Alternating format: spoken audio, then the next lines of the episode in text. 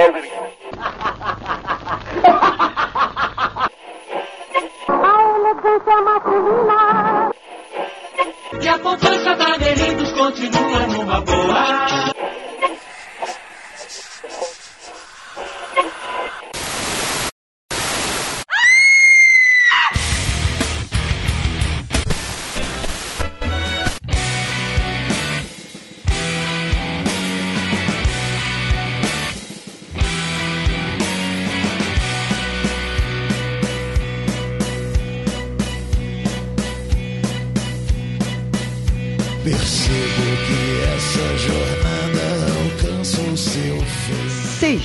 bem-vindo você, ser vivo ou não, né? Nunca se sabe quem tá aí do outro lado a mais um episódio do podcast Frequência Fantasma, seu podcast sobre filmes de terror, suspense, mistério e todo esse universo macabro.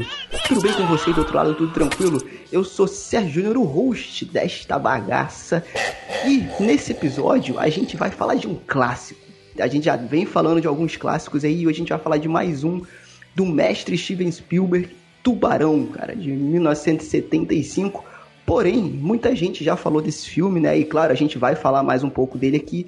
Porém, é inspirado, digamos assim, no meu amigo Euler Félix, lá do Necronome Conversa, né? Do podcast, site, em um artigo que ele escreveu pro Cinetop, cara, sobre a relação desse filme, do Tubarão, com o mundo que a gente está vivendo hoje, cara, de pandemia, enfim, toda essa situação. Então, eu acho que esse ponto de vista é uma coisa bacana também da gente comentar, principalmente nesse momento, né?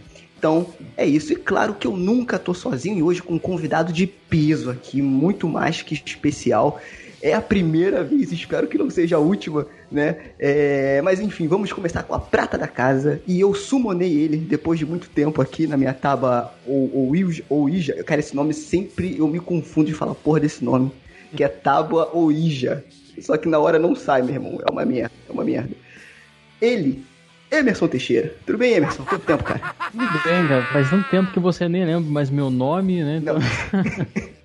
Eu sou- ou seja, eu sou completo desconhecido e você nem consegue falar o Ouija, então tá complicado. Tá Mas enfim, cara, boa noite. Boa noite a todos aí, os participantes. Boa noite ao nosso convidado. Eu tô feliz por, por falar sobre esse filme que é um marco pro cinema norte-americano. É, em questão técnico, é comercial, enfim, bem, bem, bem legal a gente conversar sobre ele hoje. Eu ia falar que esse próximo cara que tá aqui era um convidado. Mas esse cara já tão de casa, que ele já entra, abre a geladeira, pega água, abre a dispensa, enfim. É convidado, mas é de casa, né? Senhoras e senhores, nosso diretor e roteirista, Matheus Maltempo. Tudo bem, Matheus? Como é que você tá aí, cara? Eu já até coloquei no sofá aqui quando eu entro aqui na Frequência Fantasma, que agora eu já já. Eu tô bem, tô vivo mais um dia, mais uma semana. Vamos lá, falar de tubarão. Tantão, tantão, tantão. E com a gente hoje, cara, aí que eu tô falando que é um convidado, que é o verdadeiro lobo do mar. Olha aí, ó. Não querendo fazer a brincadeira, mas já fazendo. Esse cara que eu já acompanho o trabalho há muito tempo, né? E foi uma. É, tá sendo uma honra tê-lo aqui mais uma vez. É a primeira, espero que não seja a última. Porque quando eu descobri que esse cara curte terror, eu falei, esse cara tem que ir lá no Frequência Fantasma, dividir as experiências dele com o cinema de terror com os nossos ouvintes, né? Senhoras e senhores, com vocês aqui hoje no Frequência Fantasma, Jimmy London, rapaz, é o eterno vocalista do Matanz e hoje com seu projeto foda do Jimmy Red.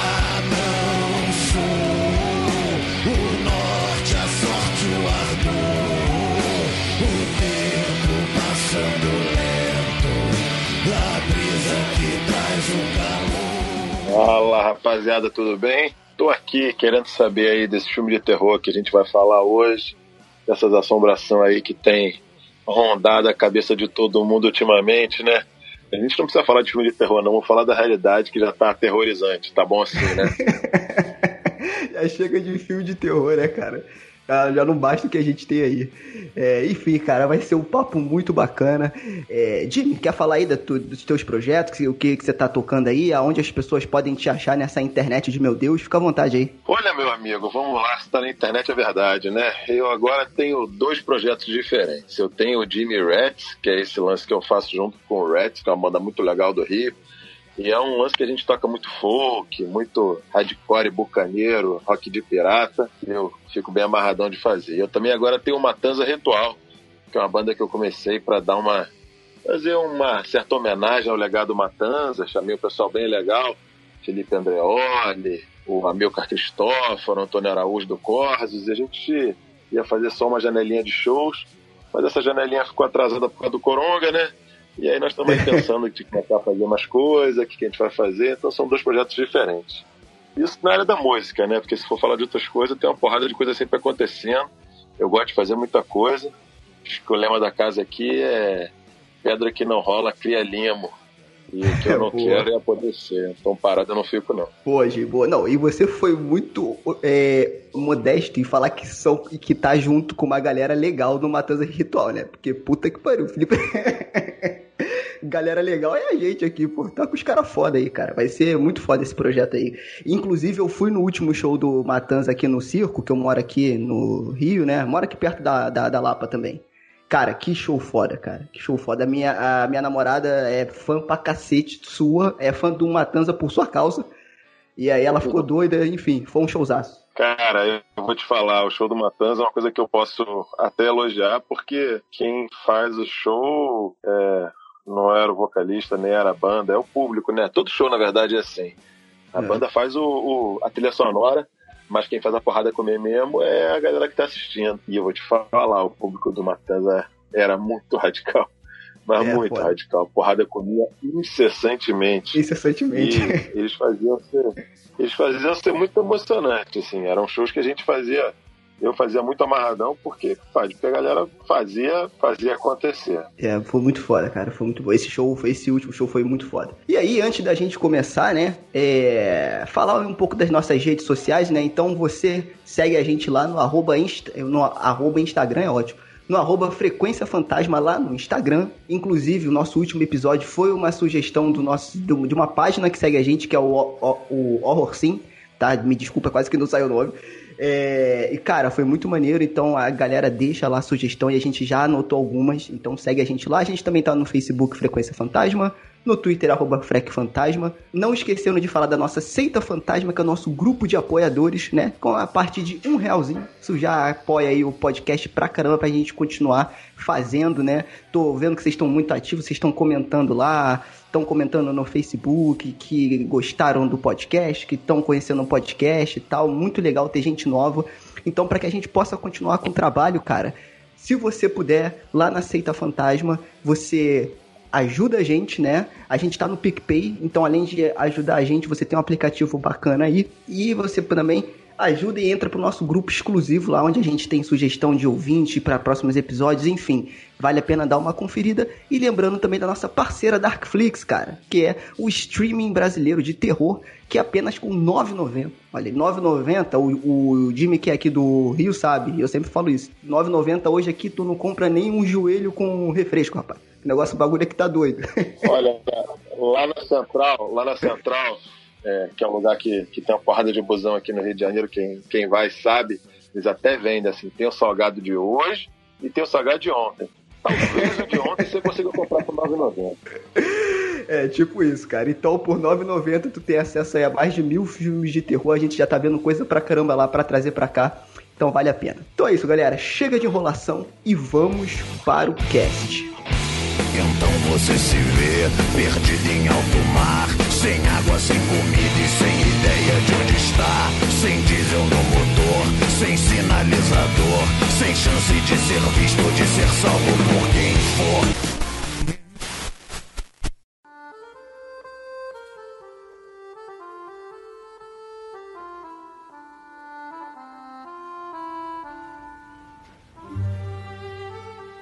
Então, meus amigos, mais uma vez aqui, né, para falar desse clássico que foi o Tubarão.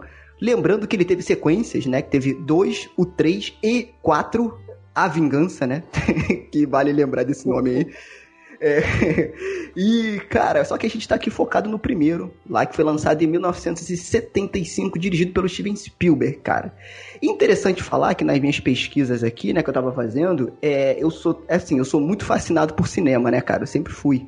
E eu, eu não sabia, cara, que o Tubarão era baseado num livro, cara. Inclusive de um dos caras que, que ajudaram a roteirizar o filme, que é do Peter Benkley. Aí eu falei, caraca, maneiro, me deu até vontade de ler o livro. E aí, antes da gente falar de cinema em si e do, e, e do filme, eu acho bacana o Jimmy, que é nosso convidado de honra aqui, falar um pouco aí de como qual é a relação dele com o cinema de terror, é, como é que você gosta, porque o porquê que você gosta, né? Porque assim, eu lembro que na verdade, Jimmy, eu te chamei, por quê? Eu sou viciado no Cinelab, né? Eu acho que o Matheus tá aí comigo também, a gente é viciado no Cinelab. E aí eu tava assistindo o, Cine, o Cinelab Aprendiz, né? E aí eu vi que você foi jurado, eu acho que na segunda temporada, no último episódio. E aí eu falei, cara, tá de sacanagem que o Jimmy curte cinema de terror, porque o foco deles lá é isso, né? Fazer o lance dos efeitos práticos e tal. E aí que me deu a ideia de te chamar e tal, pra gente bater esse papo aqui. Mas como é que é a tua relação com o cinema de terror, cara? Tu sempre gostou? É uma coisa que tu foi com o tempo gostando? Bom, vamos lá. De mais nada, meus amigos lá do Cinelab, Armando, o resto da rapaziada, são meus brothers. Toda vez que me chamam pra fazer alguma coisa lá, eu vou amarradão. É, eu gosto muito de filme de terror, mas inclusive hoje é, eu posso até falar um pouco mais sobre cinema como um todo e fazer uma justiça nesse momento. É, hoje a gente perdeu um dos caras mais importantes do cinema, na minha opinião, o maior fazedor de trilha sonora e de música é, de todo o tempo dos westerns, dos bang bangs feitos na Espanha, na Itália, e é, autor daquela trilha maravilhosa da trilogia do Clint Eastwood, o bom, mal e feio, por um punhado de dólares e por um punhado de dólares a mais, que não são exatamente filmes de terror, mas que exploram o suspense e o tempo, né, de uma maneira inacreditável, paz de muita narrativa, de muita coisa que a gente assistiu. Não ia ter Tarantino para ninguém se não fosse esses filmes do Sérgio Leone. Músicas do Ennio Morricone. Faleceu hoje, era um Pode cara crer, cara. excepcional. Tão excepcional que escreveu o próprio obituário, um obituário lindo. Fiquei emocionado só de, de ler o que ele deixou para ser escrito pelas pessoas sobre ele. Então, se hoje a gente está aqui falando de cinema, impossível não falar do Morricone. Vamos manter isso na cabeça. Falando sobre filme de terror, é, eu tenho eu tenho minhas preferências, é óbvio, todo mundo tem, né? Eu não gosto, eu não gosto desse terror que tenta fazer a gente tomar susto, mas metido a sério. E eu sou exatamente fã daquele terror é, mais. Na verdade, tem um problema. Tem um, muito filme de terror que realmente me dá muito medo. e aí, às vezes, eu tô vindo assistir, não. Então tem uma meia dúzia de coisa ali que eu até evito. Mas tem um lance no universo do terror que me deixa fascinado, que é a maneira como o, o tempo é bem trabalhado. E aí isso daí vai me levar para uma porrada dos filmes que são meus preferidos, e até a gente vai acabar chegando no Tubarão. Mas sabe quando o Jason corre atrás, não corre atrás de uma pessoa, e a pessoa corre, corre, corre, e aí o Jason sempre chega na, na hora certa, apesar de estar andando devagarzinho, depois de ter sido ele- eletrocutado, é, afogado e queimado com gasolina? Porque esse é o lance do tempo, do timing dos filmes de terror que o tempo dobra, né? O tempo não é normal que a gente está acostumado. E esse é o lance que me deixa doido. É, vendo o tubarão mesmo e aqueles pouquíssimos segundos que você já sabe que vai dar merda, mas que dura uma eternidade. Cara, isso é arte, né? A arte é exatamente aquilo é que te tira do seu do, do lugar, né? Do lugar padrão que você tá e te leva para um, pra um universo totalmente é, é, aleatório e consegue dobrar as regras desse universo. Por isso é que eu sou muito fã do terror, do suspense, porque eles mexem com as coisas que a gente acha que sabe o que são. É, cara, então, e aí tem muito disso, aí o Matheus também, que é diretor, pode complementar aí, o Emerson também, que é professor de cinema, enfim. Cara, tem umas paradas muito mais, porque eu acho que o terror, duas coisas que eu admiro muito no terror, três, três coisas que me fazem gostar muito. E aí meio que vai meio que na tua linha, Jim- Jimmy, que é a parada da tensão, da construção de tensão, que eu acho que tem tudo a ver com o tempo. Porque é o tempo dele, é o tempo do filme, e quando o cara te coloca naquele contexto de tudo que tá acontecendo ali, tu compra a ideia. E você justamente compra a ideia de que a mulher está correndo desesperada e o Jason chega na frente dela. Você tá naquele universo, você tá naquele contexto. Isso eu acho muito foda. Outra coisa que me pega muito no terror é, é efeito prático. Então acho que a arte de você é, criar algo. Né? E, e aí eu não falo de CGI, que é uma boa discussão também, já que a gente já tá aqui na pauta para poder fazer, que é CGI no cinema de terror. Exatamente. Que é o lance do efeito prático, cara, de, é muito mais visceral. E, e ao mesmo tempo que causa horror, é, é arte, cara. E tudo que é relacionado à arte eu acho foda também. E a parada que eu acho mais maneira aqui, não querendo fazer a, a piadoca aqui, é porque o terror é pé na porta e soco na cara. Entendeu? Tipo assim, tem vários filmes que, é, é que eles abordam temas como o terror aborda, só que o terror, meu irmão, porque, por exemplo, quando o terror ele tá falando sobre racismo, ele, ele, ele não fala assim, gente, vamos pensar duas vezes. Não, é, ô seu filho da puta arrombado, isso aqui tá errado, meu irmão, entendeu? Então eu acho que isso é o foda do terror. Porque ele escancara situações e faz a gente refletir. Então isso é o que eu me amarro. E que conversa muito com o tubarão. Essa parada né? De, de do, do, tempo, dele construir tensão. De cara, o cara não te mostra nada. E tu fica tenso a porra do filme todo, cara. O filme é da década de 70. Eu assisti anteontem. E essa porra eu fiquei tenso o filme inteiro, cara. Então eu acho sensacional isso no terror. Eu tenho uma citação aqui do próprio Spielberg sobre o Tubarão. Que, como você disse que é, é um filme baseado num livro, e o próprio escritor do livro escreveu o roteiro o Spielberg chegou no, no roteirista, que eu esqueci o nome do escritor do livro, e falou: Olha, só que eu acho que o final do livro é bem ruim, então eu vou mudar, eu vou explodir o tubarão. Aí o cara falou: Pô, mas não é assim que as coisas funcionam, sabe? Aí o Spielberg virou pra ele e falou: É, o público tá aqui até o fim do filme na minha mão. Eu vou fazer eles acreditarem no que eu quero que eles acreditem. Então, se eu falar que um gás vai explodir o tubarão, o gás vai explodir o tubarão e todo mundo vai comprar. Porque eles estão na minha mão. Então é isso, é você saber criar atmosfera, né? E que o Spielberg soube muito bem no Tubarão. É, o, o, e, o, e o que eu acho maneiro também é que, é, pra galera que curte o filme, sabe que, cara, esse filme passou por muitos problemas de produção. E isso eu acho foda do, do, do, do terror também. Matheus, que agora, né, teve o, o curta dele, vai passar lá no Fantaspoa, enfim, vai, vai, vai viajar o mundo aí, é, ganhou prêmio e tal sabe que a parada do independente, cara, e de tipo assim, meu irmão, tu tem muito pouco recurso. E tu vai ter que se virar com o que tu tem. Entendeu? E eu acho que isso é um pouco tá até da essência do Cinelab, né? Que eles trazem isso. E tipo assim, cara, por isso que eu acho terror mágico. Entendeu? Porque os caras são muito criativos. Todos esses diretores que nego baba o ovo aí hoje, os caras, os caras, grande parte deles vieram do terror, cara. Os caras experimentaram muito no terror. James Gunn, é, o próprio Tarantino, o Sammy do Evil Dead, cara. Todo mundo experimentou o terror, porque ali, cara, aflora criatividade. E esse filme, cara, é a prova disso, cara. O cara passou por muitos mal bocados durante a produção e o filme saiu, cara. E saiu e foi um sucesso, né? Pô, mais do que isso, né?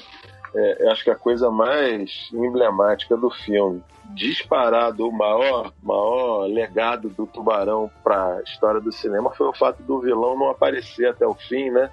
E Com certeza. sempre aquela, aquela eminência parda, só que você sabe que essa porra não era pra ter sido assim, né? O, é. o tubarão, o animatrônico lá tava escrotaço, tava dando defeito, feio pra cacete. E aí, já depois de filmar o, o depois de filmar tudo, eles estavam montando o filme e o editor deu a ideia pro Spielberg e falou, pô, velho, tá muito tosco esse tubarão aqui. E se ele não aparecesse até o fim do filme? E o Spielberg falou: caralho, genial, brilhante, vamos aí. Ou seja, feito um esquema super underground. Você vê que a desculpa da estrutura já não existe mais, né, bicho? Qualquer boa ideia, qualquer bom gosto supera qualquer falta de grana. E os caras fizeram um dos filmes mais importantes da história, totalmente, irmão, se virando na hora. Esse lance do tubarão quebrar também, eu sei que foi uma cagada monstruosa. Os caras perderam coisa pra cacete, perderam tempo pra cacete. Eles tinham uma janela de tempo muito pequena para filmar. Porra, bem ou mal, uma porrada de externa no verão americano, todo mundo sabe que é meio zoado. É... E nos anos 70, né? Spielberg não era ninguém ainda. É... Um filme feito de uma maneira bem amadora. Além disso, eu acho curioso isso também, Jimmy, porque se a gente parar para ver o filme an anterior do Spielberg, que fez barulho, foi o Encurralado, né, cara? O Duel onde ele também meio que transforma o caminhão, que é o, digamos assim, o vilão, porque na verdade no Duel é um cara que ele é perseguido por um maníaco dentro de um caminhão. Só que no filme inteiro você não vê o cara, você não vê a pessoa dentro do caminhão. Então o Spielberg ele filma de uma forma onde ele transforma o caminhão no monstro, cara. Porra, isso é genial, O cara. encurralado, o encurralado é Isso. foda, meu irmão. Eu vou te falar que é, eu só não posso falar que é um dos meus filmes preferidos porque eu me sinto péssimo assistindo. Todos esses filmes que nada vai dar certo, meu irmão, me deixam maluco. Assistir aquela porra é foda. Caralho, o cara não consegue ver, porra, anima aquele carro baixinho, aquela estrada abandonada, não passa ninguém, ninguém resolve aquela porra. Quando ele consegue encostar na porra do posto de gasolina, depois o cara aparece de novo. Puta que pariu. Perrengue monstro, realmente é verdade. É, não tem ninguém capaz de, de, de descrever uma narrativa é, angustiante que nem o Spielberg, é verdade. O Spielberg disse que, inclusive, ele aceitou fazer o Tubarão por causa do encurralado. Ele disse que ele era jovem e corajoso na época, né? Ele disse que ele era. Ele não sabe se ele era corajoso ou se ele era idiota, porque na verdade qualquer pessoa que saiba um pouquinho de produção olha pro tubarão e sabe que é muito difícil de fazer, justamente por causa da água. Aí ele disse que, como ele já tinha feito encurralado, que era um caminhão que não mostrava direito, ele falou, pô, o tubarão nada mais é que um encurralado na água, eu acho que eu consigo fazer esse filme. E foi um dos motivos para ele ter aceitado fazer o tubarão, por causa do encurralado, que ele pensava que era uma sequência do tubarão, encurralado. Cara, isso é muito foda, porque você falou desse, desse- lance da água. Se a, se a gente pensar hoje, por exemplo, naquele As Aventuras de Pi, que é um filmão, beleza e tal. Só que, cara, grande parte daquilo ali foi filmado no, no plano verde, cara, né? Num chroma key. Então o cara metia o barco ali no meio, botava o chroma key atrás e aí reproduzia um oceano, reproduzia o que ele queria ali. Meu irmão, nessa produção do Tubarão, os caras tiveram que ir pro meio do mar, fi. Os caras tiveram que esperar os navios passar, barco passar, tudo passar pra poder filmar. E aí conta, enjoo da, da tripulação, porque nego tinha, tinha gente ali que não a- meio que aguentava ficar, né? É, cara, é, é, foi, foi uma merda. Pra ele foi uma merda. O boneco do tubarão quebrava toda hora, entendeu? Então, tipo assim, tudo isso foi meio que desanimando o cara, mas como o, o Jimmy falou, ia aparecendo oportunidades em que ele conseguia dar a volta por cima, né? Então, tipo assim, cara, hoje você fazer um filme de monstro onde o monstro não aparece é muito difícil. Vide aí o, o Cloverfield, que eu acho um filme bacana, porém no final caga mostrando a porra do monstro. Não precisa, caraca. Mostra, cara, a sugestão, e é uma, é uma prata que o Emerson fala muito. Cara, a sugestão é, uma- é o maior terror possível, porque a gente é ser humano, a gente quer ver o que tá acontecendo no escuro. A gente quer entender, só que a gente não tá enxergando, cara. e Isso dá uma ansiedade do caralho. Entendeu? Então eu acho que essa parada da sugestão que o Spielberg criou nesses dois filmes, né? E principalmente no Tubarão que a gente tá falando agora, é, cara, é, é fora do comum, cara.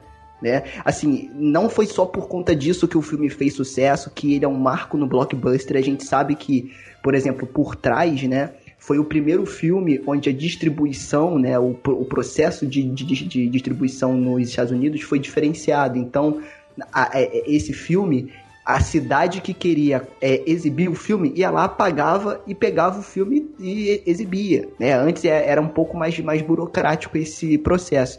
Então, isso também ajudou. Mas o que eu acho que é foda nesse filme é que ele consegue misturar três coisas que são muito populares, que é a tensão, que todo mundo sente, terror, que é o suspense e tal, e, cara, aventura, porque tem todo o lance da caça, ou de o tubarão tá caçando eles, deles estarem caçando o tubarão, só que ele consegue juntar esses três elementos tão bem que, cara, não é galhofa, tu não sente galhofado, tu compra a ideia dos caras, né? Cara, eu, eu vou aproveitar aqui esse momento, né, pra... Eu vou pouco falar hoje, porque eu acho que eu vou mais aprender nesse, nesse cast, mas tem algumas coisas relevantes que eu gostaria de deixar aqui nesse começo. É, primeiro, assim, que eu achei extremamente inteligente, e eu até em nível pessoal diria lindo até, as colocações do, do Jimmy na, na- na introdução e depois é, falando sobre o filme. E ele vai citar também o Ennio Morricone, né? Que também fiquei extremamente sensível em relação à morte dele e por tudo que deixa, né? Por ter feito tão parte da minha vida, da minha infância. Mas é uma coisa que eu acho muito interessante é a questão da, da- dessa ligação, dessa conexão que ele levantou aí no começo, que, que esses artistas têm, que o cinema tem, né? Ele falou do Ennio Morricone, já ativou o sininho ali da infância, da nostalgia. E acho que tem tudo a ver, inclusive, com o Steven Spielberg, sabe? O- os filmes do Steven Spielberg, essa magia que exala dos filmes dele, é, e, e parece muito esotérico, né? Muito distante falar magia, mas eu acho que quando relacionado à infância, como é, é o Steven Spielberg na nossa vida, fica tudo muito claro, fica tudo muito limpo, sabe? Essa, essa conexão que vocês estão abordando aí, que, que a arte cinematográfica possibilita, né? A gente poderia falar inúmeras coisas aqui sobre linguagem, sobre a forma que esconde o filme, sobre as referências que existe aqui é, em relação ao Hitchcock, por exemplo, né? Enfim, existem muitas homenagens. O Vértigo, né, cara? Exatamente, o Psicose também, né?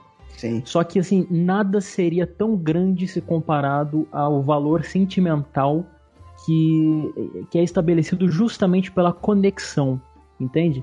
Eu, eu vejo muito, assim, uma, uma identificação, talvez pela mitologia do filme, enfim, é, com a relação do Steven Spielberg quando fez Tubarão, ele tinha 26 anos de idade, ou 28, se não estou enganado.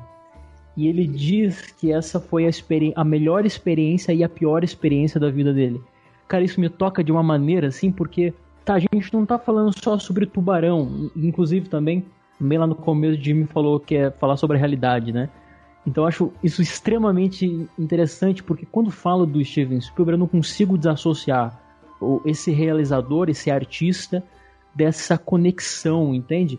E muito também está relacionado da minha vida. Eu não sou especialista de filme de terror, é, inclusive aprendo muito aqui gravando Frequência Fantasma, sempre uma, uma, uma oportunidade muito interessante aqui é, conversar com vocês. Mas o terror em específico, ele tá, assim, talvez na história do cinema, ele é um dos gêneros que mais possibilita os espectadores, nós, né, aqueles que amam o cinema, a compreender o contexto histórico, sabe? Então, assim, por exemplo, esse gênero de. ou esse subgênero de terror com os animais, né? Ou a natureza agredindo um homem, que seria um subgênero chamado. Eu não gosto de classificações, mas é um subgênero chamado eco-horror, né? Que seria justamente isso, a natureza agredindo o homem, os animais, as plantas, etc. Começa no, no década de 50, inclusive. E eu acho assim que é muito interessante a forma como a gente pode resgatar mesmo a cultura e o contexto histórico, a realidade, como bem dito aqui, com o cinema. Né? Então esse filme tem muito da contracultura, esse filme tem muito dos jovens, esse filme vai estabelecer ou enfim ele vai é, consolidar o que já estava sendo construído no cinema norte-americano e principalmente em questão de comercialização é a questão do blockbuster, né, cara, do filme de verão, sabe, os jovens assistindo filme e esse terror que você tem medo e no mesmo tempo você é atraído, sabe? Tudo isso, isso que vocês estão dizendo, na verdade, né? Acho extremamente relevante. E se a gente se distanciar é, do, do, cinema como comércio, cinema como entretenimento, a gente chega nessa sensibilidade aí que também foi provocada justamente pela, pela situação do, do, citação do Ennio Morricone, enfim. Acho bem interessante tudo isso. E até meio que falando mais é, puxando esse gatilho do Ennio, né, cara? A trilha sonora desse filme, do Tubarão, o próprio Spielberg, que tem até, eu tava dando uma pesquisada pra, pra gente gravar, e algumas entrevistas, né, eu vi em alguns sites gringos dele falando que, cara, ele debochou quando o cara mostrou pra, pra ele a música, né, que ele mostrou só o rascunho. E aí o, o Jimmy, que até, claro, é músico, entende e tal, eu também toco um pouco, é, eu, tava, eu, tava, eu tava pesquisando e, cara, é um Mi e um Fá. É um Mi maior e um Fá maior seguido. Então é o tandan, tandan, tandan, tandan. É um Mi e um Fá, só isso. E aí quando o John Williams mostrou para ele no, no, piano, né? Ele meio que debochou. Ele falou, porra, sério que tu vai botar essa trilha e tal? E aí quando ele começou a editar o filme com a trilha, né? Porque outras pessoas gostaram, ele não curtiu muito, ficou nessa indecisão. Cara, assim, ele fala hoje que a trilha sonora é meio que 50%, às vezes até mais, do filme, né? Do filme como um todo. E, cara, eu concordo muito com ele. Porque você, primeiro que você não tá vendo o monstro.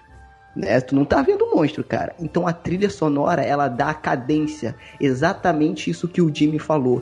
Por exemplo, no Jason, puxando esse exemplo novamente, cara, aquela música de tensão, ele tá indo atrás, ele tá andando e a pessoa tá correndo desesperado e do nada ele chega. Com o tubarão é a mesma coisa, porque a música dá o ritmo do tubarão, dá o ritmo do monstro. Então começa num taran,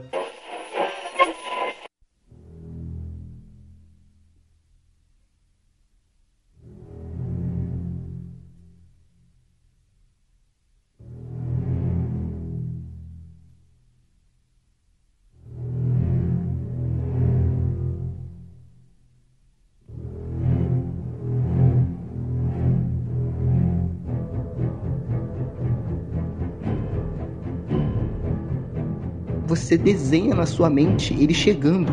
É muito bizarro isso, cara. E isso dá toda essa sensação de angústia, de ansiedade. E são só duas fucking notas, cara. o jeito como isso é, isso é construído, cara, a dinâmica, enfim, tudo isso não são. Claro que no fundo não são só duas notas, tem todo o um negócio por trás da dinâmica e tal, que ele bota na música, enfim. Mas, cara, isso é muito bom, cara. E como a música é importante, né, cara? Como a música, assim, bem feita, marca uma, uma obra. E nesse caso, cara, complementa a obra, né? É, isso é um lance muito doido, né? A questão da música, é, para onde ela é capaz de levar a gente. E mais do que isso, o que ela representa depois, né? Até falando o Morricone de novo, é, tipo Metallica, usando o bom, o mal e o feio para abrir o êxtase do ouro, né? Para abrir show. E você já sabe exatamente quando rola aquela música que você está sentindo num duelo. É, Sim. Se o cara, quando compôs a música, compôs pensando no tubarão indo atacar a pessoa, se o Morricone é, compôs a música pensando para o momento de duelo, se ele compôs e aquilo ali veio depois, isso aconteceu, mas é, deve ter uma porrada de nome aí, é, técnico, né? Semiótica, demética, sei lá, mas como uma coisa passa a representar a outra, né? Como automaticamente uma coisa que você ouve já passa a ser uma cena visual que já te leva para um lugar de, de, de comportamento, né? De sentimento, que, meu irmão, que no final das contas nunca estariam ali na música original. Isso você falou, o maluco mostrou a música pro Spielberg o Spielberg riu na cara dele, falou, porra é essa? Só que depois que você junta essa música com aquilo que acontece no filme, né?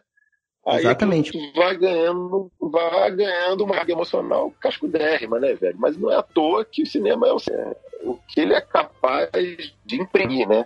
Causar, muita coisa pode causar. É, às vezes uma, você pode ver uma coisa muito forte num videozinho, no celular. Você pode sentir na hora nojo, medo, uma porrada de coisa. Mas a maneira como o cinema imprime na sua memória aquele nojo e aquele medo é que é foda. Não sei se tem a ver com a imersão da sala de cinema, mas também, porra, eu, por acaso, que nasci em 76, eu não vi Tubarão no cinema, é, é, óbvio, na época dele, só fui ver muito mais velho. Eu vi Tubarão na televisão pra caralho. Eu não sei por que caralhas o cinema é capaz de, de deixar marcado a, a, a, a ferro e fogo na gente essas sensações e essas trilhas. É, uma, é um mistério que eu não sei explicar. É, cara, e não é à toa que ele ganhou três Oscars em, em 76, o filme. Ganhou de melhor som, melhor trilha sonora e melhor edição, né? Então, não foi à toa é o que a gente tá falando aqui. E isso, Jimmy, é isso, essa, essa parada é foda que tu falou. Só do... pra fazer a pergunta aqui. O Bernard Shaw não ganha melhor ator coadjuvante por Tubarão. Isso é um absurdo dos absurdos. É. Eu não sei quem ganhou naquele ano, mas puta que pariu, o que, que é o Bernard Shaw naquele filme, cara? É foda, é, é, é, é fora do comum. É, se eu não me engano, você tá falando do Quint, né? Que é o, que é o pescador. Isso. Então, porra, aquele discurso dele, por quê? Isso aqui a gente, a gente precisa falar. Por quê? Tu tá naquela loucura, tu tá achando que o cara é um bronco do cacete, que não entende porra nenhuma, que o cara só tá lá pra matar tubarão e o caralho. E quando ele lança aquele discurso dele, e porra, o Spielberg filma aquele ali muito bem, cara. Meu irmão, você entende o personagem. E esse filme é cheio disso, porque se você parar pra ver, são personagens, entre aspas, rasos. Só que quando eles começam a mostrar a atitude deles, eles não precisam falar o que estão fazendo. A atitude deles constrói um personagem. E isso é foda, cara. Isso é muito foda. E aí, quando o Quint manda a porra daquele discurso, meu irmão, não é, não é um discurso, né? É a história que ele conta de é, qual foi a, a, a, experiência dele quando ele foi fazer alguma missão lá. Acho que ele foi é, é, transportar a bomba de Hiroshima. Era uma, era uma missão que existe de fato, né? E eles usaram como exemplo. Eles foram entregar a bomba pro, pro Enola Gay jogar e na, era, isso era tão secreta que na volta eles nem existiam na, nos registros para alguém mandar socorro quando eles E ele conta uma parada que eu acho foda, animal, que eles caem no mar, se não me engano, ele fala que mil e tal homens caíram no mar e cem caras foram resgatados, não sei quantos dias depois. E aí eles falam que eles estavam todos é, é, eles se seguravam em círculos grandes ou seguravam nas boias e os tubarões vinham comer os caras. E o que, que eles faziam? Eles falavam que era para afastar os tubarões mas na verdade eles faziam isso para não. Eles começavam a berrar e se mexer. Quando alguém começava a ser atacado, eles todos ficavam. Todos berravam e ficavam batendo braços e pernas. E eles falavam que era para afastar os tubarões, mas na verdade era para ninguém saber quem é que estava sendo comido, porque era a coisa mais horrorosa do mundo. Imagina você estar tá num círculo enorme dentro do mar, segurando seus coleguinhas pelos braços, e um deles começa a ser comido e fica todo mundo olhando pro cara, né? As pessoas estão com tanto medo que todos tinham que. Todos é, ficavam batendo perna e berrando ao mesmo tempo. Eu estava voltando da ilha de Tinian Leite. Tinha entregue a bomba. A bomba de Hiroshima. 1.100 homens na água. O navio afundou em 12 minutos. Eu só vi o primeiro tubarão depois de meia hora. Era tigre, 4 metros. Sabe como se calcula o tamanho quando está na água? Você conta da barbatana até o rabo. O que a gente não sabia é que a nossa missão era tão secreta que não enviaram nenhum pedido de socorro.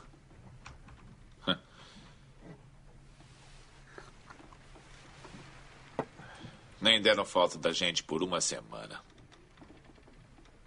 Assim que o dia raiou, os tubarões chegaram.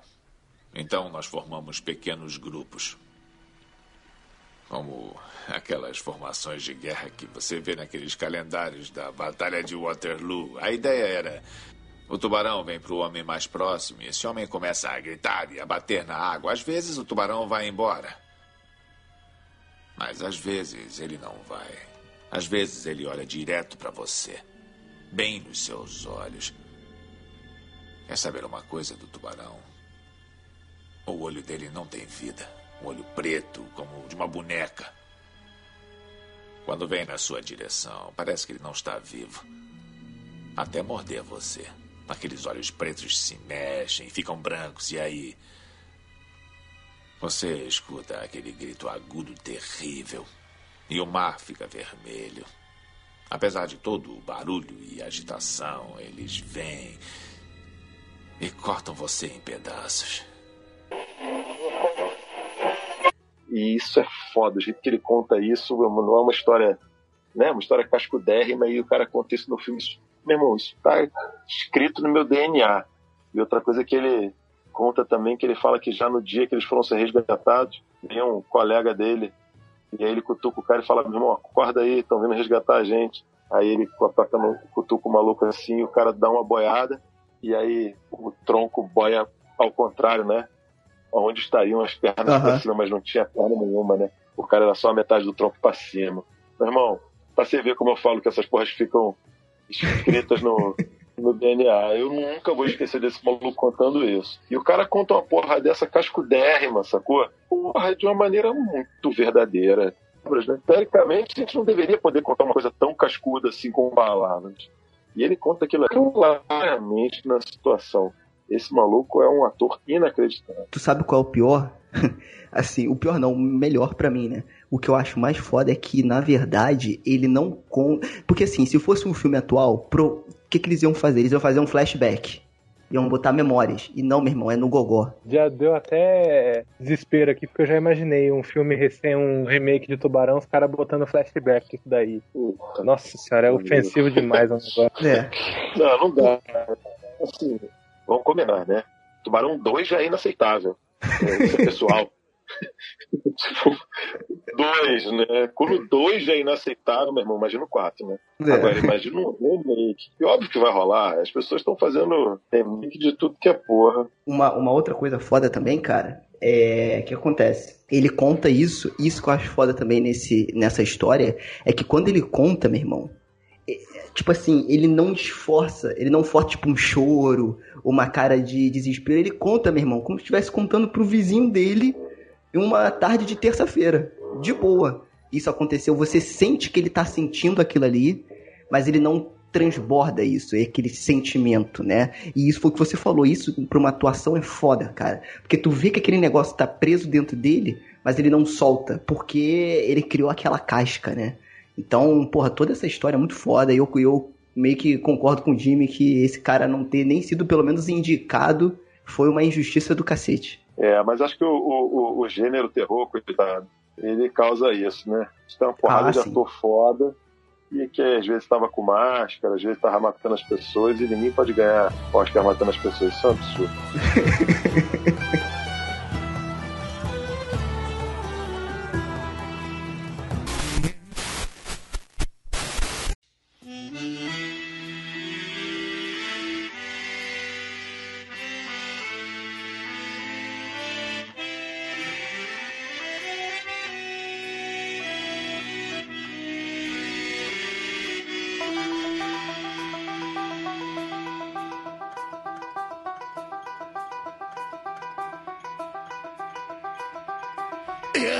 Seus copos por quem vai partir.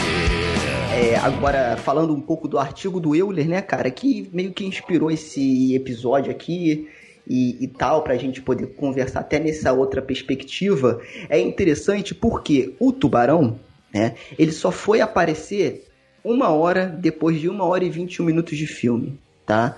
Levando em, em consideração que o filme tem duas horas, tá? Então é tipo assim, olha o quanto que o Steven Spielberg teve que trabalhar todo, toda essa é, sugestão e, e o terror, enfim. Porém, se a gente for parar pra perceber, durante todo esse filme, praticamente, né, uma hora e vinte, cara, é, é, é o monstro invisível, né, é a ameaça invisível.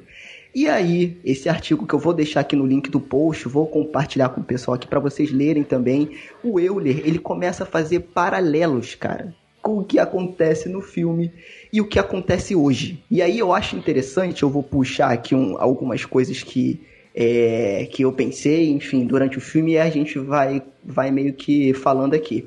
Porque, é, eu não sei se vocês perceberam isso, o início do filme, a- aquela sequência inicial, é muito bonita, cara. A fotografia do pôr do sol é bonita e tal, até o momento que acontece aquela desgraça com a, com a mulher, que por curiosidade, ela estava sendo puxada por corrente debaixo d'água, tá? Então ela não sabia quando que ia começar. E aí ela começou a ser puxada e aquele desespero é real, porque ela não sabia, ela tomou um susto. né? Inclusive, quase que ela se afogou, eu tava pesquisando aqui, quase que deu uma merda de um processo e o cacete. Mas foi tensa essa cena. Então isso tudo é muito bonito. Pô, eu achava que eu tava fora de forma, mas o cara correndo ali, ele deu uma corridinha, cansou e já desmaiou na beira da praia. o cara tá muito ruim. Ah, mas eu acho que cara- tava muito ruim de cachaça, cara. Ah, pode ser então, não sei. Que eu fiquei. Eu, eu, isso daí foi uma coisa que me chamou a atenção. Eu falei, cara, por que esse rapaz tá desmaiando? Sério que é cansaço essa coisinha? Porra, tudo bem que eu cantando eu já perco o ar, mas, pelo amor de Deus. O cara tá demais ali. Culpa, só podemos voltar. É, cara. E aí, o começo do filme, cara, ele começa muito bonito, né? E o lugar onde eles estão é muito bonito. E é, e é engraçado a gente pensar nisso, né? E fazer esse paralelo com o que a gente tem hoje, né? Porque, cara, eles estão numa praia, meio que um paraíso, né? Mas ao mesmo tempo, no meio daquele paraíso todo, tem um tubarão, né, cara? Tem a ameaça ali. Então hoje, assim, ape- apesar de aqui no Rio de Janeiro tá sendo uma merda, né? Porque, nego, tem muita gente cagando pra porra da quarentena. É, cara, a gente. Nesses momentos que a gente para pra pensar e ver quantos lugares tem bonitos que a gente não visitou, que a gente queria visitar, e agora que a gente tá preso de- em casa, a gente não pode. Então é muito bacana isso. E claro que o- a coisa mais evidente aqui é que ele faz a relação no artigo do mar e da praia sendo as pessoas, né? E, e- não as pessoas, mas a cidade onde as pessoas estão. E cara, o mar é tipo assim, é lá fora. O perigo tá lá fora. E mesmo assim, as pessoas cagam, né? Inclusive naquela cena lá que ele que ele fala assim que precisava fechar a praia por 24 horas, o nego fica maluco. Mas como assim fechar a praia por 24 horas? Isso aqui, 24 horas é um ano né? Então isso tudo, cara, se a gente parar pra pensar, a gente vai falar mais um pouquinho aqui, cara, conversa muito com o que a gente tá passando hoje, né, cara? Dessa indignação das pessoas de, cara, vocês não estão vendo o que tá acontecendo merda ali, pessoas estão morrendo. É, e tem o lance do prefeito, enfim, isso é muito louco, cara. É só um tubarãozinho, né? É foda isso mesmo, cara. É, na verdade, o filme, no final das contas, acaba sendo uma crítica ao capitalismo monstruosa, né? Porque foda-se se alguém pode morrer ou não. A gente tem aqui compromissos financeiros são muito maiores, os compromissos financeiros, e é exatamente o que a gente está vendo aqui. No final das contas, quando, quando o filho do prefeito fica envolvido na história, ele se caga todo. A real é que não é novidade nenhuma, né, cara? A real é que tem uma porrada de monstro que persegue a gente há muito tempão. Monstro das pessoas escravizadas, monstro da fome, monstro da miséria, monstro da mentira. E eles nos perseguem constantemente. A gente fica o tempo todo à mercê deles. É, esse monstro que está rolando né? agora do vírus, ele é só um, só um lance mais óbvio, né? Só mais, mais extremo. Mas a verdade é que a gente está exposto a esse tempo todo, né? E tem umas Agora, paradas. beleza. O, o prefeito é a gente, né? O prefeito é o nosso presidente, sem dúvida alguma. Daquele jeito escroto, mentiroso, deixando o cara de lado, falando, meu irmão, você não pode fazer isso comigo. Não é com você, seu babaca. Eu tô tentando salvar a vida das pessoas. É, é triste pra caralho. É exatamente que essa. O pior de tudo, obviamente, não é o que a gente está vivendo, né? No sentido da, da, do vírus. Eu acho que o vírus é uma coisa horrorosa, uma doença terrível que mata um monte de gente, que a gente não conseguiria proteger todo mundo. É, o vírus, o, o fato da gente ficar né, nessa história toda e se fuder economicamente existe. É uma tragédia, muita gente legal, muita iniciativa legal, muita empresa falindo, isso é uma merda. Agora, o que a gente está passando, né? Essa crise de, de verdade, o que a gente ouve agora é mentira, é, é invenção, é coisa que não, não se explica porque não precisa explicar, porque a mentira não se explica. É, essa desconfiança absurda, essa falta de, de orientação verdadeira, isso daí, meu irmão, vai durar, vai demorar muito, mas muito para a gente se curar. Eu quero saber quem é que vai confiar agora no Ministério da Saúde na próxima situação que a gente tiver. E o pior que vai ter, tá? É essa que é a merda. Vai Ah. ter. Vai ter outras situações. Não tem como a gente fugir. E, e essa que é a merda. E o que me assustou mais vendo o filme, cara, é que tem um momento, se vocês lembram, não sei se vocês lembram, que o, o oceanógrafo, acho que é Hooper o, o nome dele no, no filme, ele chega e fala, cara, mas eu acho que esse não é o tubarão que a gente tá precisando. Meu irmão, o cara arruma uma merda. Que como assim não é o tubarão? É isso aí, né? Ou seja, aí um abraço pra cloroquina aí, né? Mas enfim, cara, é, é- é assustador, Jimmy, essa porra, meu irmão. De você tá relacionando uma parada que, que o cara meio que viu em 75 acontecendo hoje em 2020. E aí eu acho que o, o- Spielberg deve ter feito isso de propósito. Se você vê o prefeito, ele é muito careta, brega, aquele terninho de âncora escroto dele. Tipo assim, Uhum. ah. Estou pela cidade, o que importa é a cidade. Meu irmão, a porra da garota ficou sem a parte de baixo do corpo, irmão. Entendeu? Então, tipo assim, cara, é uma parada muito louca. E, e- e eu acho que o, o Tubarão, ele se atualizou no terror por conta dessa semelhança com a realidade de hoje, cara. Então isso me assustou muito mais do que a porra do Tubarão comendo barco, maluco. Falei, caralho, como é que pode, cara? Isso é muito maluco, cara. Eu fiquei muito assustado assistindo Tubarão. Eu assisti ontem, né? Assisti de novo ontem. E a minha cidade, eu moro numa cidade interior também. E tá acontecendo a mesma coisa que aconteceu no filme. Dos órgãos públicos tendo que se reunir com o grupo que controla o comércio da cidade tentando criar maneiras de, sabe, o pessoal falando. Não, mas como é que eu deixo o shopping fechado por uma semana? Porque eu vou falir desse jeito. Você vê que a gente tem muita grana falando, não, eu não posso fazer isso. Porque é igual você, igual eles falam no filme. Uma, um dia pra mim é um ano. E os órgãos de saúde falando, não, mas olha, pandemia, o vírus, as pessoas estão morrendo. Uma cidade interior não era pra ter tanta gente morrendo, gente infectada assim. E as pessoas não, porque a gente precisa continuar a vida normal. O prefeito, ele, a caracterização de arte dele é incrível, porque é um cara de espetaculoso, é um cara que protagoniza a Praça Nossa, que não é muito diferente do nosso presidente, que anda a cavalo no meio de uma pandemia dando tchau, sabe? São figuras políticas que precisam do apoio do povo através da atração. E eles fazem atração para conseguir o povo do lado deles. E em situações de perigo como essa, eles tentam esconder as informações e desacreditando na ciência. Isso é outra coisa muito importante do tubarão.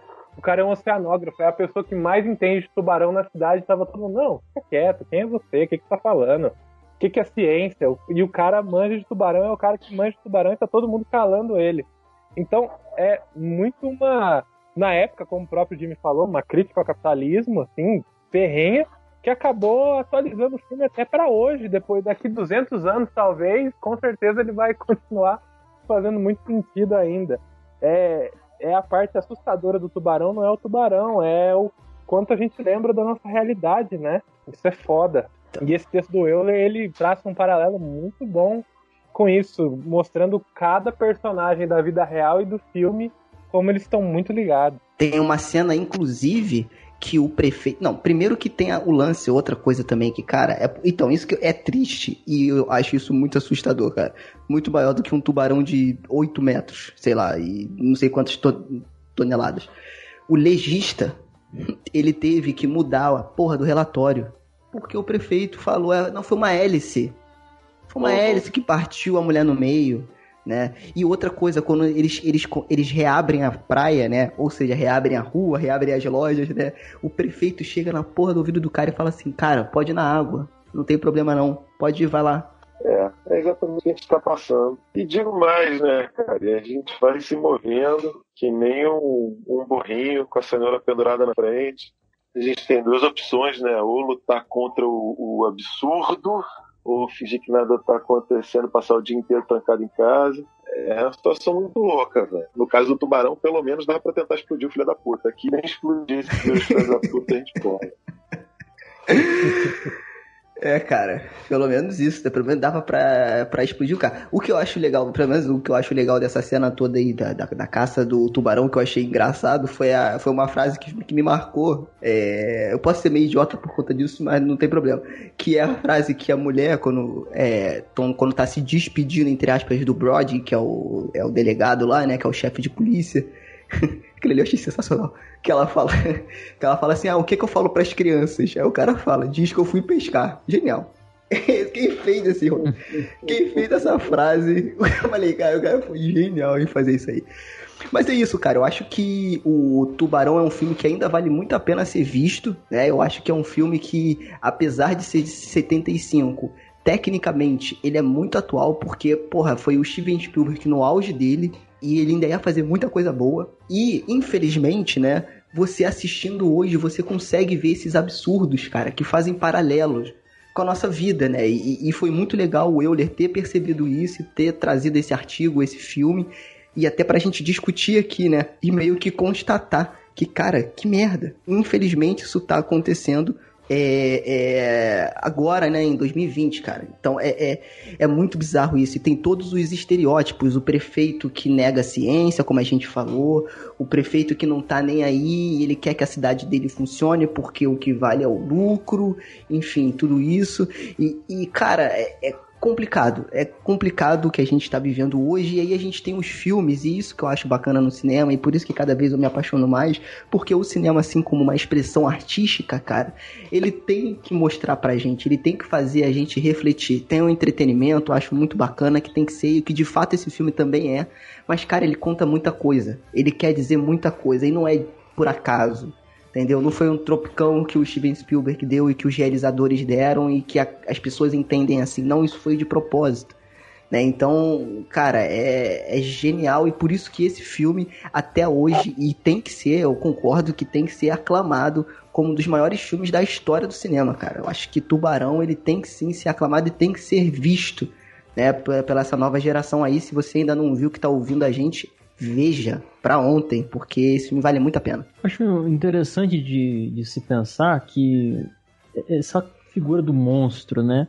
Porque o monstro aqui é um tubarão, só que, claro que ele causa essa ideia de do adversário, né, do perigo, isso é evidente, mas diante de tudo isso que a gente está dizendo aqui, é, é, é, interessante essa ironia bem sutil do roteiro de que o monstro ele, tudo bem, ele existe, é o tubarão, é o protagonista do filme também, enfim, é, né, ele é, é assim, ele tá numa estrutura extremamente inteligente de ocultar a sua figura, como já foi dito também, narrativamente falando, mas é a sociedade ou aquilo que julga uma sociedade, digamos assim, é, moldada pelo homem, né, pela, pelos interesses, pelo egoísmo, pelo ego, etc., pelo consumismo também, que vai dar continuidade a esse monstro, né?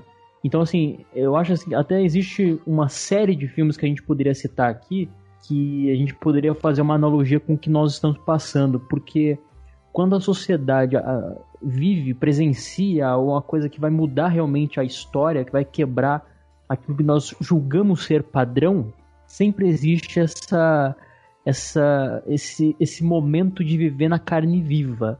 Eu acho que nós estamos passando por isso, e passando por esse momento é como se não, não fosse mais possível mentir, sabe?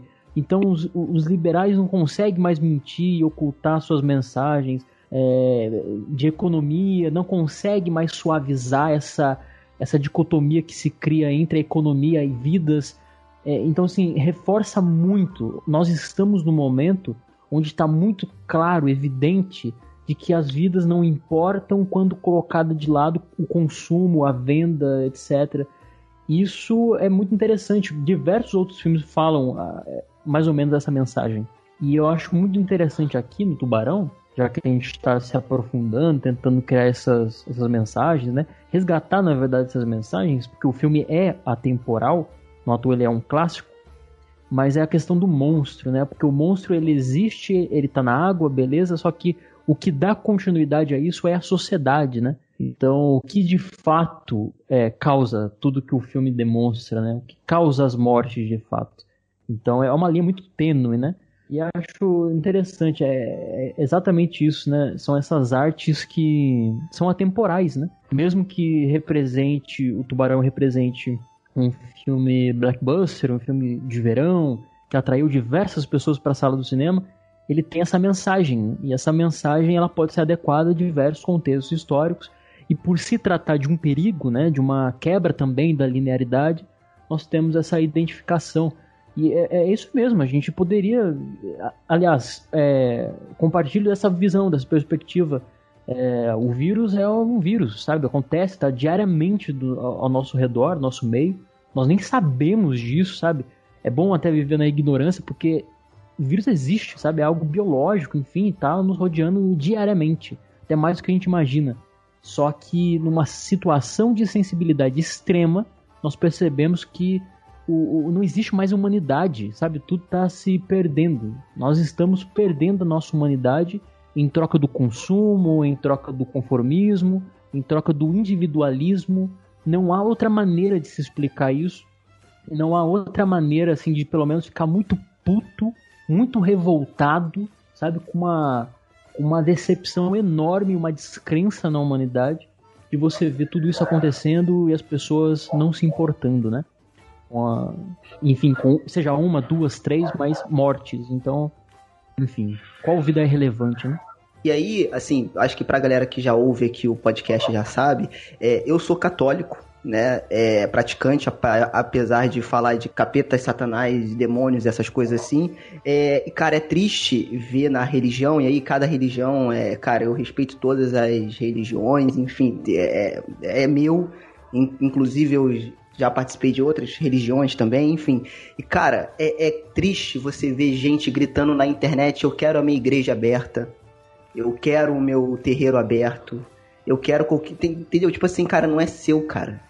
Sabe? E, e isso que é triste, né? Eu puxei aqui pra religião, mas sei lá, pode ser o próprio comércio, enfim, não é seu, cara.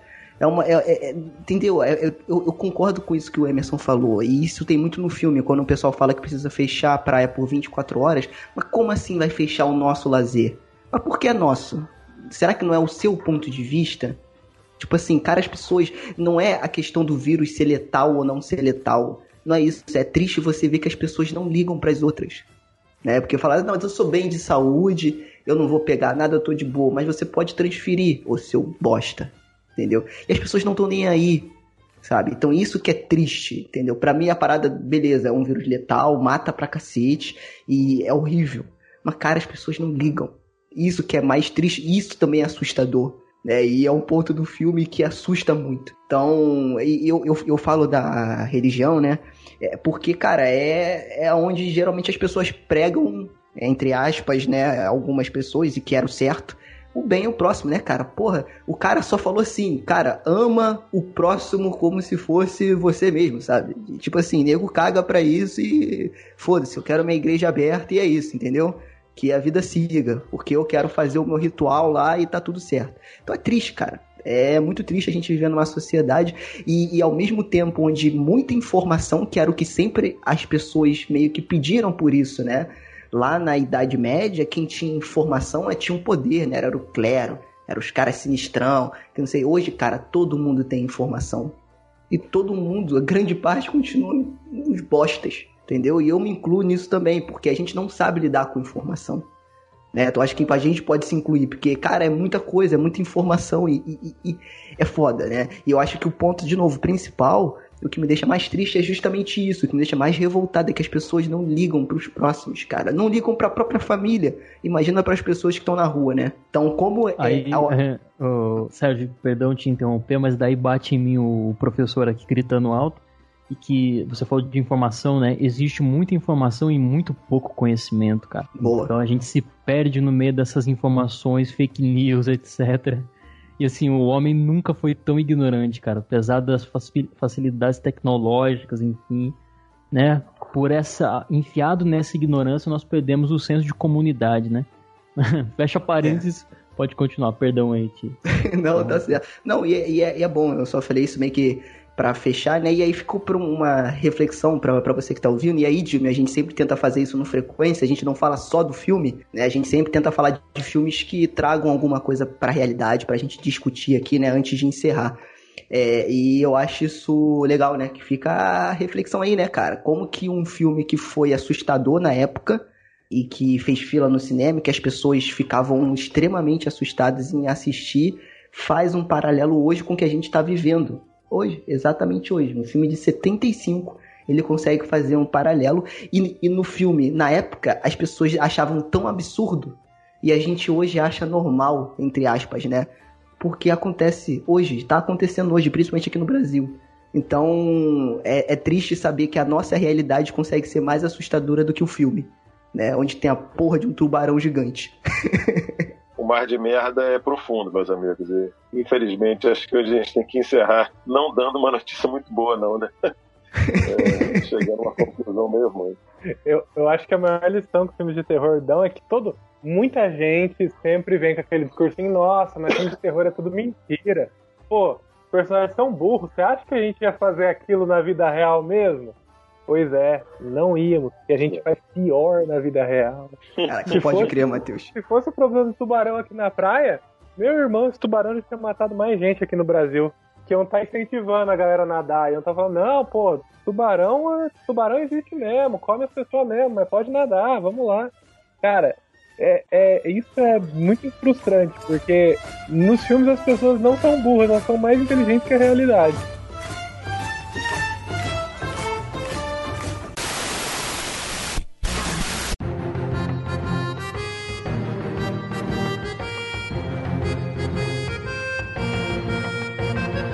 Então, meus amigos, é, para encerrar, eu vou pedir para cada um aí indicar um ou dois filmes aí que tenham a ver com tubarão. E aí pode ser monstro marinho, tubarão em si. Aí, Dilma, se você quiser fazer uma. É, se tiver algum. Pode ser pelo, até um só mesmo, não tem problema não. Para indicar aí pro, pros ouvintes, fica à vontade, tá?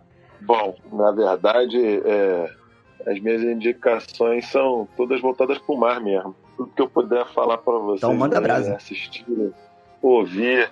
É, tem, aliás, por acaso, ontem mesmo eu estava falando dos meus livros preferidos de mar. Estava falando do Lobo do Mar, estava falando do, do Mob Dick, estava falando dos filmes da Mirklink. Eu também gosto muito de música do mar. Tem um disco maravilhoso do chamado Privateering, do Mark Knopfler, que era aquele maluco do Dire Straits, que fala exatamente sobre isso. Sobre ser marinheiro e rodar o mundo inteiro. É, na verdade, cada vez mais eu vou gostando das artes que vão falando do mar. Deve ser porque eu tô querendo fugir dessa merda toda e ficar bem longe de todo mundo, né? Pode ser. É muito sintomático. então, pessoas, vamos indicar aí filmes ou obras que tenham a ver com monstros marinhos aí para os nossos ouvintes. Eu começo aqui, antes de encerrar o programa, né? Eu começo aqui indicando um filme que é um guilty pleasure. Eu não vou falar que é o melhor filme do mundo, mas eu curto pra cacete esse filme. Que é Do Fundo do Mar, cara, de 99. Samuel Jackson brilhando, entendeu? Marcou as minhas noites de corujão na Globo. Então é um filme que tem tubarão, o tubarão é inteligente, tá? Inclusive mais inteligente do que as pessoas hoje, então assistam quem não assistiu. E a minha outra indi indicação também é de filme, cara, e aí é mais recente. Eu curti, né? Eu não acho que é um homem tal, mas aí fica como uma indicação para quem tiver curiosidade de assistir, que é o The Shallows, o Águas Rasas, cara, de 2016 que conta um pouco a história de uma garota que ela fica presa numa ilhota no meio d'água. Ela surfa, acontece um acidente, ela fica presa exatamente em cima de uma pedra. É isso, a pedra no meio do oceano e a maré tá subindo. E aí, quando ela tenta voltar, ela descobre que tem um tubarão rondando ali. E não é um tubarão gigante, como do filme, é um tubarão normal. Mas o diretor consegue construir essa tensão da mesma forma. Então fica as duas indicações aí. E aí, vocês? Tem indicações de filmes, obras, livros, ah, eu enfim? Acho que tem, eu acho que tem uma coisa importante para falar também sobre cinema, que é o fabuloso Tubarão Fantasma, né? É aquele tubarão que vive que vive na água, mas ele é um fantasma de um tubarão e ele consegue passar por qualquer água. Então, se o cara toma um copo d'água, é, automaticamente depois o tubarão sai de dentro dele comendo o corpo dele. É uma, é uma obra-prima do cinema. E eu peço que todos procurem então o Tubarão Fantasma para assistir. Acho que é Tubarão Fantasma, ou Tubarão Zumbi, é uma porra dessa, mas é um tubarão, é só um, o, o fantasma do tubarão. Imperdível, assistam. Boa, boa. Não conhecia, mas já tô atrás aqui. Cara, isso é bom. Emerson, ah, Matheus, mandem brasa aí pra gente encerrar. Cara, vou falar os meus aqui. Eu tinha pensado também no Águas Rasas, que é um filme moderno, né? Na linguagem dele tem umas tecnologias, o celular aparece na tela. Achei bem interessante, apesar de que de não ter gostado do final dele. É, mas achei interessante a linguagem. Um outro filme recente também que eu gostei, tá relacionado com água, enfim, e monstro, assim, é um chamado é, Predadores Assassinos. É do Ale Alexandre Aja. Achei bem interessante. E na pegada dos filmes da década de 50, que eram bem assim sobre monstros radioativos e tal, tem um que eu assisti há bastante tempo, uma ficção científica, terror, de 55, chamado O Monstro do Mar Revolto, que fala sobre um polvo gigante e tal, radioativo, é, assim, bem interessante. Gosto, gostei bastante desse filme aí. E ele tem essa pegada dos anos 50 bem legal, cara. Dirigido pelo Robert Gordon, diretor legal, aí é bacana. Fica a indicação também. Eu ia trazer o do fundo do mar. É. Predador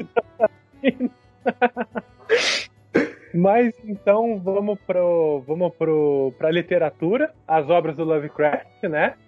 Quem mais famoso do que o próprio Cthulhu como monstro do mar? Então Boa. tem o ponto dele, o Dagon, o próprio chamado do Cthulhu. É, também temos nos videogames os jogos inspirados na obra do Lovecraft, que tem relação com o mar. Tem um de, da década de 90 ou anos, não, é anos 2000. Anos 2000, da produtora Zenimax, que também é o chamado do Cthulhu, The Call of Cthulhu Dark Corners of the Earth, que é um jogo survival horror, tem a ver com o mar. Muito bom. E no cinema, pra, pra não deixar em branco, saiu esse ano ou ano passado o filme chamado Underwater, com a Kristen Stewart. O final dele não é muito bom, mas eu gosto muito do começo dele, da tensão. Ele me lembrou muito Alien. Ele conseguiu trazer essa, essa atmosfera tensa que a gente falou hoje, do esgarçamento do tempo. E é isso. E ouçam a música do Iron Maiden também, Rime of the Ancient Mariner, que fala sobre o cara que matou a gaivota, sobre a lenda. Que também é uma música sobre mar. Pra trazer uma recomendação de cada mídia. E falando em mar, nada melhor do que encerrar o episódio com a música do Jimmy Rats, Lobo do Mar, né? Por favor, que essa música é foda, né? então é isso. Galera, Jimmy, muito obrigado aí pela tua participação, Obrigado cara. a vocês. Mais uma vez, foi a primeira vez, eu espero, espero que não seja a última, que a gente possa conversar mais vezes sobre cinema de terror, sobre cinema, enfim. É, você Só será chamar. sempre bem-vindo. Todo final do episódio agora a gente vai ter esse bloco de indicações pra vocês, ouvintes. Vocês pediram aí, algumas pessoas pediram, então fica aí indicação de filmes e tudo mais pra vocês assistirem, lerem, ouvirem durante a semana e durante essa quarentena maluca. Então é isso, meus amigos e minhas amigas. Até a próxima, valeu!